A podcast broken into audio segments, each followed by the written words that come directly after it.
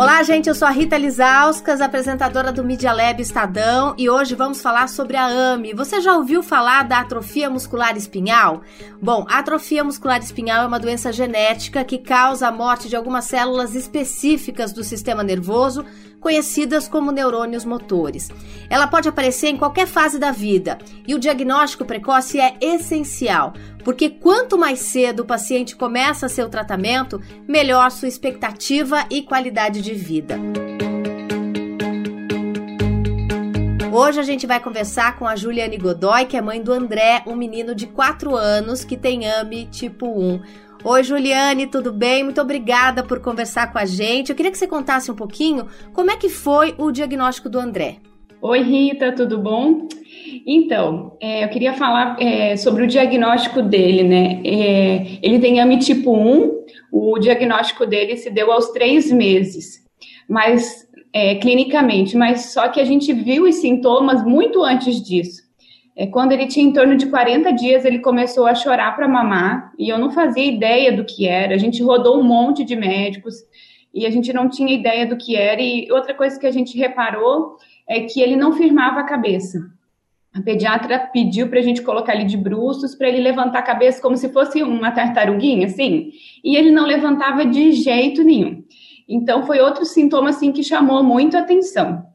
E quando. E aí, assim, e, e as choradas para mamar, que era uma coisa que me angustiava muito, porque ele mamava peito, então toda vez que ele vinha para o meu peito, ele chorava muito, assim, né? E aí, com, em, quando ele tinha dois meses e, e quase três, ele perdeu o movimento das pernas. Ele já não tinha mais firmeza nas pernas. Ele nunca firmou a perna igual um bebê, assim, de de conseguir firmar no colo assim da mãe. Por mais que ele era uhum. pequenininho, a criança tem uma, um tônus, uma força. E ele nunca teve. Então, isso foi outra coisa que nos chamou muito atenção. É, na verdade, o meu sogro ficou um tempo sem ver o André, porque não mora na minha cidade. Quando ele viu a diferença de quando o André era bebê para depois, ele viu que o André, em vez de ficar ele ficar mais durinho, ele foi ficando mais molinho. Então, isso chamou muita atenção, foi quando, com três meses, a gente procurou uma neuropediatra, e ela, de ver o André, ela já conhecia a AME, então ela conseguiu dar um diagnóstico rápido, né, e com quatro meses a gente teve a confirmação genética.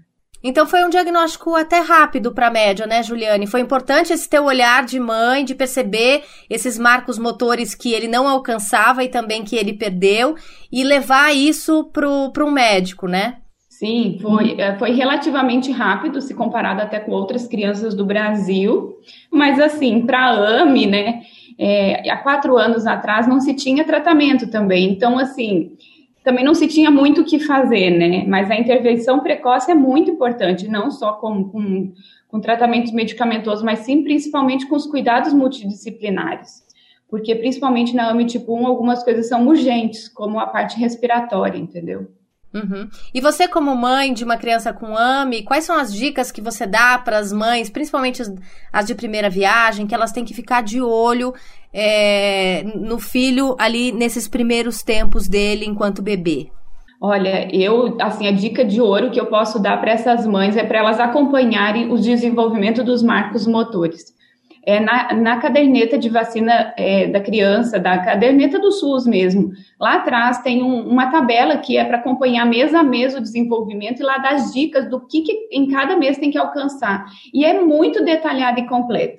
Então, se a mãe, junto com o pediatra, fica de olho nesses marcos, ela pode ver o desenvolvimento se tiver alguma coisa atrasada, não só para AME, mas para outras doenças.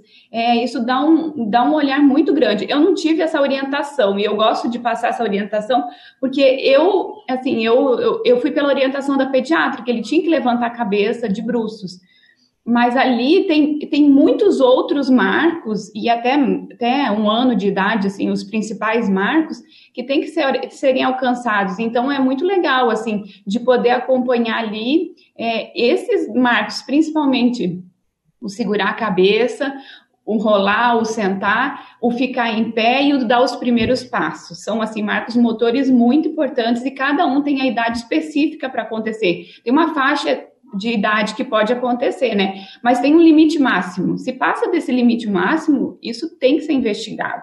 A gente não pode, como mãe, aceitar é, ouvir dizer que o bebê é preguiçoso, que o bebê é gordinho, que é, cada um tem o seu tempo. Cada um tem o seu tempo, mas tem um tempo que é limite, não dá para ficar. Tem médicos que às vezes acham, não, tem o seu tempo, tem o seu tempo, só que na AME o tempo não espera, sabe? É uma doença que é muito agressiva se, se não, se não é, diagnostica, é, diagnosticada rápido e tratada rápido. Então, assim, a intervenção tem que ser precoce, né? Então, acho que esse sentimento de mãe, esse, esse olhar da mãe conta muito, sabe? Às vezes é o olhar da mãe, o olhar da avó, né? A que avó, muitas vezes tem vários, o olhar de avô, sabe? Assim, a família toda participa. Uhum.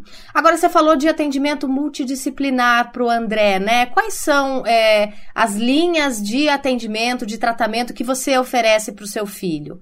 Então, o André ele tem, ele tem um home care, né, que é uma internação domiciliar, e através disso ele recebe esses atendimentos todos em casa. A gente não precisa sair para fazer tratamentos fora. Ele faz fisioterapia, fonoaudiologia, faz também terapia ocupacional em casa. Ele também agora, é, ele também faz um atendimento com psicopedagoga, só que pela pandemia, esse, esse atendimento que não era tão essencial à vida foi suspenso e ainda não retornou, porque até os outros, muitos foram suspensos, mas esse ainda não retornou, sabe?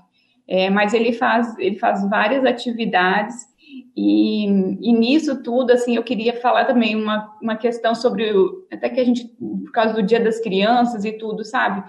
É uma rotina muito puxada, é uma rotina assim que. E eles são crianças. Então, assim, é, hoje, depois de quatro anos convivendo com a AME, a gente vai passando por um processo de amadurecimento como mãe para buscar um equilíbrio para essas crianças, entendeu? Porque, assim, é uma rotina muito puxada. Ah, tem que fazer fisioterapia todo dia, duas vezes por dia, três vezes por dia cada um, a gente recebe um bombardeio de informação, sabe? Mas eu acho que conforme a gente amadurece, a gente vê o que é melhor para o nosso filho. Não podemos ser negligentes e deixar de fazer as terapias, de fazer os cuidados, tudo que é muito importante. Mas a gente também não pode esquecer que são crianças e a infância só tem uma, né? Então a gente tem que ter tempo para brincar, a gente tem que ter tempo para dar atenção, né? A brincadeira não pode ser só terapia, porque, claro, é, as terapias envolvem brincadeiras para poder serem mais lúdicas, menos cansativos, mas a gente não pode deixar o brincar livre, sabe? O, o, o sair da rotina, porque senão a infância deles vai passar e eles não vão aproveitar como crianças, né? É, você falou dessa, desse atendimento multidisciplinar que não pode ser massacrante para a criança, porque, como você disse, o André só tem quatro aninhos, né? Ele precisa de mais um monte de coisa. Ele precisa da mãe brincando com ele, do pai, ele precisa de outras coisas, né? É, mas eu queria que você falasse da importância desse, dessas várias terapias no desenvolvimento dele, Juliane. Ah, sim. Então, as partes das terapias são, assim, essenciais realmente à vida, e por isso que a gente não abre mão, né? É, e principalmente, assim, para a AME tipo 1, que é a do André, a parte respiratória, fisioterapia respiratória, né? O uso da ventilação precoce, isso ajuda a salvar a vida. A gente tem que pensar em manter eles bem confortáveis e, e, a ventilação, o respirar é essencial à vida, né? Então, assim, é muito importante, né, essa, a fisioterapia respiratória para isso, a fisioterapia motora, porque é, depend, as crianças acabam, né, AME tipo 1 é uma criança muito acamada, assim, acaba ficando muito, não que ela tenha que ser acamada, mas ela fica muito, passa muito, muitas horas na cama, né? Porque ela não anda, né? Ela não engatinha. Então, assim, consequentemente, ou ela fica muito tempo na cama, ou muito tempo numa cadeira, num carrinho. Então, elas precisam também da fisioterapia motora para poder manter bem esses músculos alongados, né? É, e assim, também tem a parte da fono, que é muito importante, é, por essa questão até até mesmo do manejo da saliva deles. O André ele não engole nem a própria saliva. Então a gente ensinou ele a cuspir a saliva.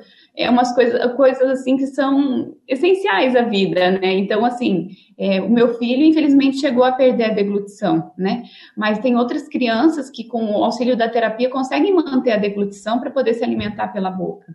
E qual é a rotina de brincadeiras da, da mãe e do pai? Com o André, agora deixando as terapias para os profissionais, como é que é a infância dele? É. Então, o André, ele ama leitura, ama, ama ler livros, assim, sabe? Foi, eu acho que uma das coisas que mais me chamou a atenção quando ele era menorzinho, porque com, conforme ele ganhou movimento de mão e de braço, ele conseguia passar as páginas do livro. A gente segurava o livro para ele e ele começava a passar as páginas. Então, eu acho que isso gerou um, um sentimento, assim, um, um amor pela leitura muito grande. Então, assim, faz parte da rotina dele, é, não só da mãe e do pai, mas também das técnicas de enfermagem que acompanham ele, assim, todos os dias, tem várias leituras ao longo do dia, porque é uma coisa que dá prazer, sabe? É, não é brincadeira, mas faz parte da rotina dele. Ele estuda inglês, é, não como uma terapia, mas como uma diversão. É, ele ama inglês desde pequenininho, eu sempre incentivei ele a ele a escutar, é, assistir desenhos em inglês, né? Então ele ama. Então esse ano agora com a pandemia, né, que a gente teve que acabar ficar um pouco mais isolados em casa, ele começou a estudar inglês online com uma turminha de amigos da idade dele e tem sido muito, muito, muito legal para ele. É, fazia parte da rotina do André até as aulas serem suspensas. Ele já estudava numa escola regular inclusiva, é, pública, que eu acho que a gente tem que falar isso, que é possível, sabe, a inclusão. Então, o André já estava estudando, é, ele começou ano passado estudando uma vez na semana, e esse ano ele passou a estudar duas vezes na semana. A escola aceitou ele do jeito que ele é, foi surpreendente, foi muito legal. E a escola aceitou fazer uma, uma, uma carga horária reduzida, conforme a, a possibilidade dele. Então, ele estava indo duas vezes na semana por duas horas, que era o tempo também que ele tinha, porque a gente tem que conciliar terapia, conciliar descanso e tudo, né? E para também não ser tão cansativo, ele ia por duas horas. Então, é, a, a, ele estuda, né? Hoje, agora com a pandemia, ele está tendo aulas online né, da escolinha dele, é, que é diferente, mas é, fazia parte da rotina dele já ir para a escola, estar com os amigos, conviver com outras crianças, conviver com outros adultos, sair do meio de dentro de casa, de terapia, de rotina puxada, e ir para a escola distrair. Estava sendo muito legal ter essas aulas presenciais. Mas hoje a gente, assim, é, tem ainda as aulinhas online também com a escola, que é uma distração, é muito legal, e o convívio social para essas crianças é essencial para o desenvolvimento delas. As crianças, elas têm o cognitivo totalmente, assim, totalmente preservado, assim, né? A AME não afeta o cognitivo. Então, elas têm um potencial enorme, mas cabe nós também desenvolver, potencializar isso em nossos filhos, né? Então, quando a gente estimula, eles deslancham, vão longe, entendeu? Então, assim, é, a gente tem que dar maneiras, porque se a gente deixa uma criança em cima de uma cama olhando para um teto, ela não vai desenvolver, né? porque é isso que, que pode acontecer. Agora, se você pega essa criança, leva para a escola, leva para um parque, leva para a praia, leva para convívio social, para casa de amigos, né? Claro que hoje a gente está no meio de uma pandemia, a gente tem que ter atento porque eles são crianças de risco, né? É, mas isso tudo já fazia parte da rotina do André antes mesmo da, da pandemia. Bom, como você mesmo lembrou, a gente está no mês das crianças, né? Você falou um pouquinho de como é a vida do André, mas eu queria que você, como mãe, é, definisse para mim como você vê a infância do seu filho. Olha, eu vejo ele com uma infância feliz, sabe? Em meio às limitações todas que ele tem, que a gente sabe que tem por causa da doença mesmo, ele é feliz. Ele, assim, o André, infelizmente, até as expressões faciais do rosto ele perdeu, ele perdeu o sorriso mas eu consigo roubar gargalhadas dele, mesmo ele não abrindo o sorriso, a gente rouba gargalhadas. Então, assim, ele é muito feliz, né? Dentro das possibilidades, dentro do que a gente pode oferecer para ele. Eu tenho certeza, assim, que ele tem uma vida de qualidade feliz. Bom, uma criança feliz é uma mãe e um pai também felizes, né? É uma família Muito inteira, assim, não só, não só mãe, pai e avó, e toda a equipe também que ajuda né, nesse processo, nesses cuidados, assim. É uma alegria enorme ter o André, é um presente de Deus pra gente. Obrigada, Juliane Godoy, pelo seu depoimento. É, eu sou a Rita Lizauskas, apresentadora do Media Lab Estadão. Espero que vocês tenham gostado dessa nossa conversa. Até a próxima.